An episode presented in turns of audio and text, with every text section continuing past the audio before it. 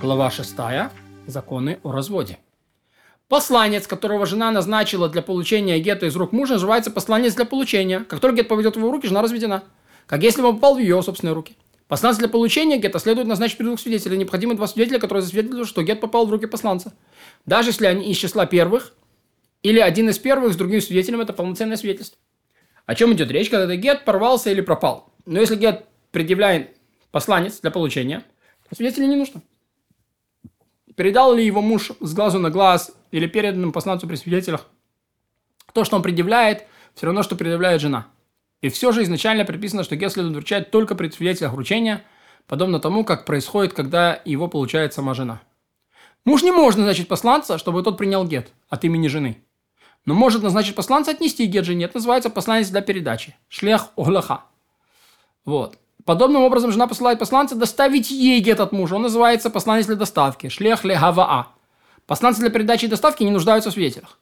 Женщина становится разведенной, разведенной гетом, отправленной мужем или доставленным посланцем, только после того, гет попадет ей в руки. Всюду, где в вопросах гетом упоминали посланца, без уточнения имеется в виду посланец для передачи или посланец для доставки. Все пригодны, чтобы стать посланцами гетто, чтобы так, э, как э, для того, чтобы быть посланцем для получения, так, чтобы стать посланцем для передачи или для доставки, за исключением следующих пятерых. Инородец, да, раб, глухонемой, безумный или малолетний. Если они получили, один из них получил или принес гет, то это не гет. Но женщины и родственники годятся для того, чтобы быть посланницами, посланниками.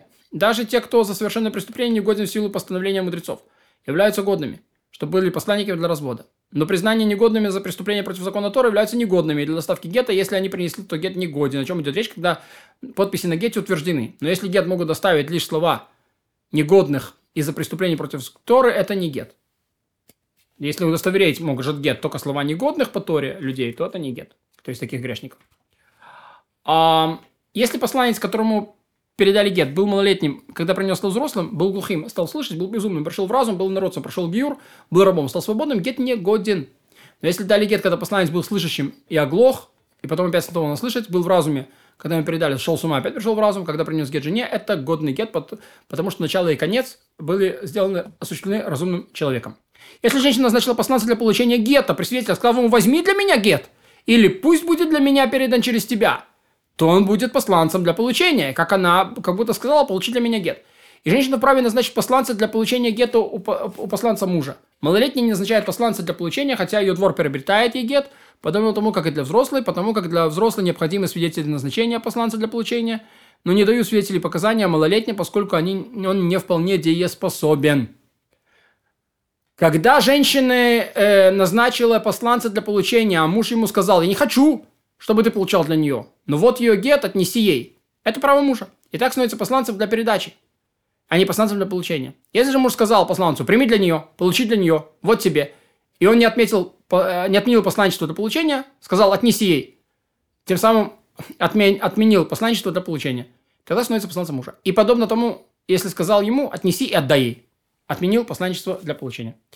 Посланец жены, который пришел получать гет у мужа, пришел к мужу и сказал ему «я посланец для получения». А муж ему сказал «вот тебе гет, как она и сказала». Иными словами, не меняю назначение, и, а, и независимо от того, назначил он тебя посланцем для получения или посланцем для заявки, все будет, как она сказала. Посланец принес гет, а жена говорит, я тебя назначила именно посланцем для доставки. Даже если гет попал ей в руки, она не разведена. Ведь посланец отменил миссию, которую она на него возложила. Когда сказал мужу, меня никогда не назначали посланцем для доставки. Сказал посланец мужу, я посланец для доставки. Сказал ему муж, вот тебе гет, как она и сказала. Он принес гет, жена сказала, я назначила посланца для получения. Как только она получила гет в руки, она разведена. Потом посланец не отменил миссию, которую сказала жена, а преуменьшил ее ее, э, ведь жена сказала для получения, а он сказал для доставки. Муж послал гет жене, посланец пришел, чтобы его вручить. Жена не приняла, а представитель сказала, пусть этот гет хранится у тебя. Или сказала, вот ты посланец, чтобы получить его для меня. Она разведена сомнительно, пока гет не попадет к ней в руки. Пока же, когда же гет попадет в руки, она будет разведена безусловно. Когда посланец приносит гет, он передает ей его при двух свидетелях. Эти двое должны прочесть гет, а затем посланец передает гет в их присутствии, потому что закон, закон о посланце таков, как, такой же, как и для мужа, которого он замещает. Поэтому, если посланец вручил ей, свидетели получения его не зачитали, и жена взяла гет и выбросила в море, то сомнительно разведена. Если посланец в нарушении передал гет жене с глазу на глаз, он должен его забрать и вновь передать в присутствии двух свидетелей. Если посланец умер, то поскольку гет предъявляется женой и скреплен заверенными подписями, то годен.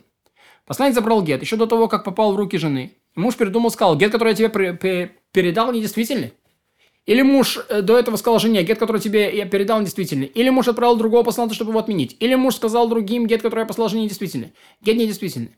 Даже если после этого попал в ее руки. Всякий, кто объявляет гет недействительным перед другими, должен признать его недействительным в присутствии двоих. Если все это произошло после того, как гет попал в руки жены или в руки посланца для получения, то муж не может объявить гет недействительным, даже если передумал и объявил недействительным в такой же фразе. Поскольку после того, как он попал в нее руки или в руки посланца для получения, или ее двор, он признается недействительным, и этот гет... Он не признается недействительным, и этот гет годный, потому что муж опоздал.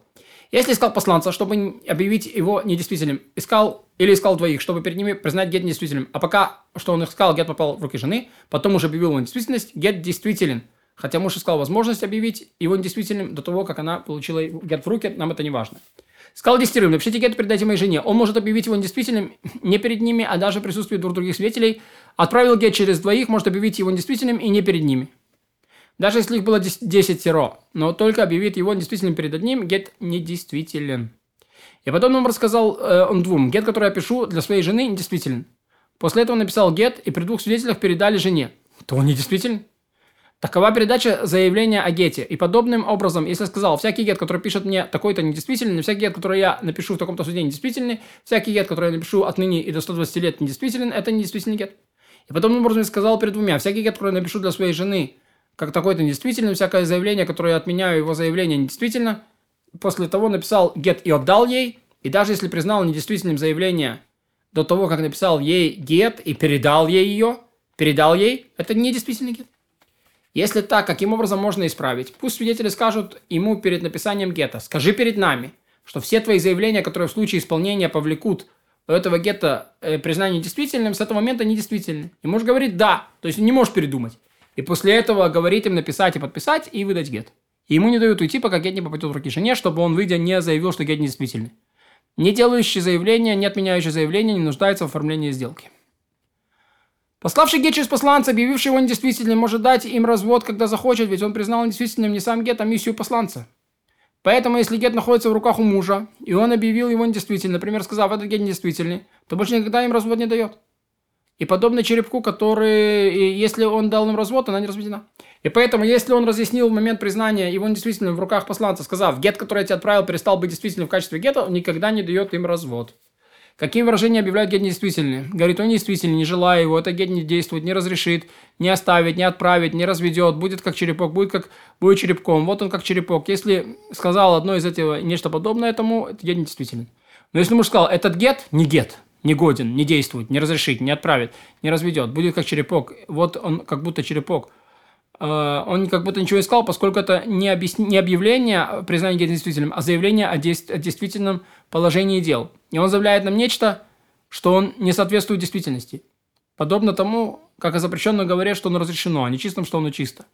Вот когда он говорит «будет», это одно, а сейчас это другое. То есть, получается, мы думаем, что он смеется над нами и говорит, вот это гет, он не гет. В смысле, он не гет, вот он гет. Вот он будет недействительным, вот тогда нормально и сказал, этот гет признан действительным, что по смыслу является глаголом прошедшего времени. Например, ускользнул, сокрылся.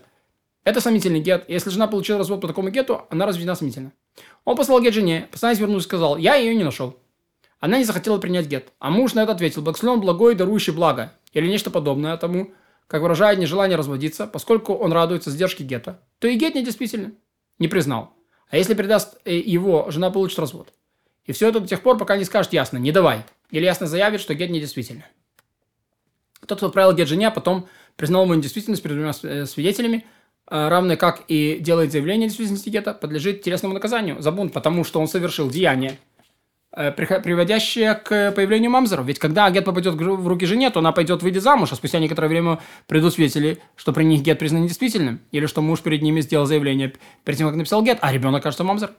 Когда посланец принес гет, вручил его женщине, не говорит, вдруг муж его признал действительным. Мы такое не говорим. Но передают ей, исходя из предположения, что гет годен. И она выходит по нему замуж. Если не, впоследствии выяснится, что муж его признал недействительным, она уходит от нового мужа, а ребенок мамзер.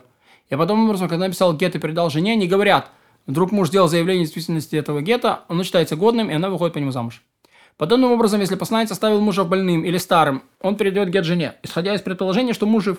Но если оставил мужа в агонии, поскольку большинство агонизирующих умирает, хотя и передал гет жене, она разведена сомнительно, поскольку не бывает гетто посмертно. И вот мы не знаем, умер он на момент передачи или нет. Подобно тому человек, находящийся в, го, э, в городе, э, который окружили войска и начали осаду, или на корабле, терзаемом море, или человек выведен на суд, предполагается, что все они живы, а если гет одного из них находился в руках у посланца, передал его жене, будет считаться разведенный.